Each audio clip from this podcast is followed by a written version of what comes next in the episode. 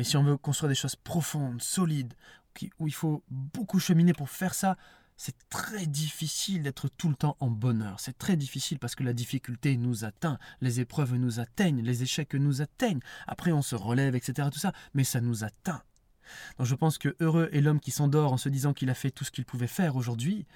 Ça ne veut pas dire que je m'endors toujours avec une, grande sourire. Après, je peux développer la gratitude, etc. Mais de base, et des fois, même si je fais ça dans mon cœur, c'est triste ou c'est insatisfait ou c'est frustré. Ça, c'est normal. Et on ne peut pas le maquiller. Ça fait partie, ce côté sombre, ça fait partie de notre être et c'est normal.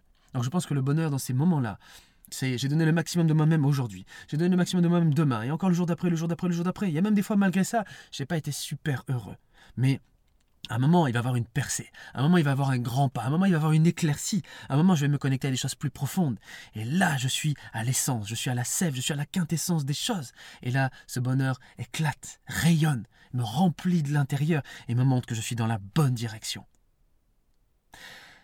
Voilà ce que je voulais te dire aujourd'hui. Je souhaite que ça va t'inspirer le plus possible. Prends-en tout ce qu'il y a à prendre là-dedans.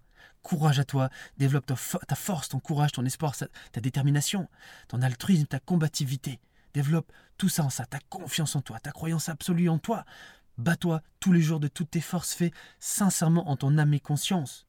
Pas juste euh, avoir l'air de ça ou pour euh, juste en ayant des belles théories en tête, mais dans ton âme et conscience de toi-même à toi-même. Est-ce que aujourd'hui j'ai vraiment donné le maximum de toi-même, de moi-même Est-ce qu'aujourd'hui j'ai vraiment donné le maximum de moi-même? Et ça doit être oui. Des fois ça sera pas entièrement oui, c'est normal, mais tu dois chercher à ce que ça soit le plus possible et dans la durée.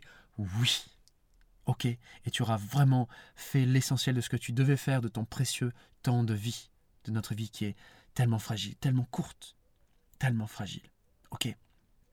Tout ça, bien sûr, à nouveau, pour se connecter à ce qui est l'essentiel, l'essence de notre existence, le sens le plus profond. Ok?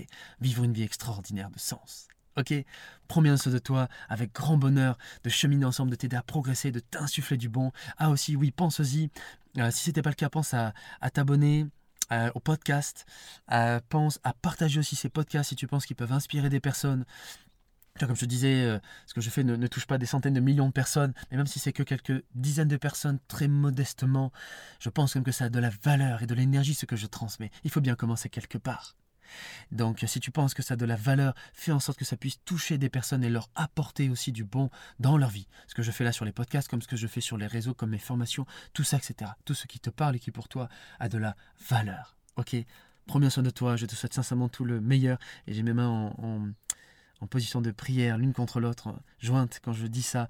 Je te souhaite tout le meilleur pour toi, pour ta vie, pour tes proches. Et je te dis à très vite pour continuer à fond d'avancer vraiment maximum possible ensemble vers une vie la plus magnifique de sens possible. À très vite. Salut.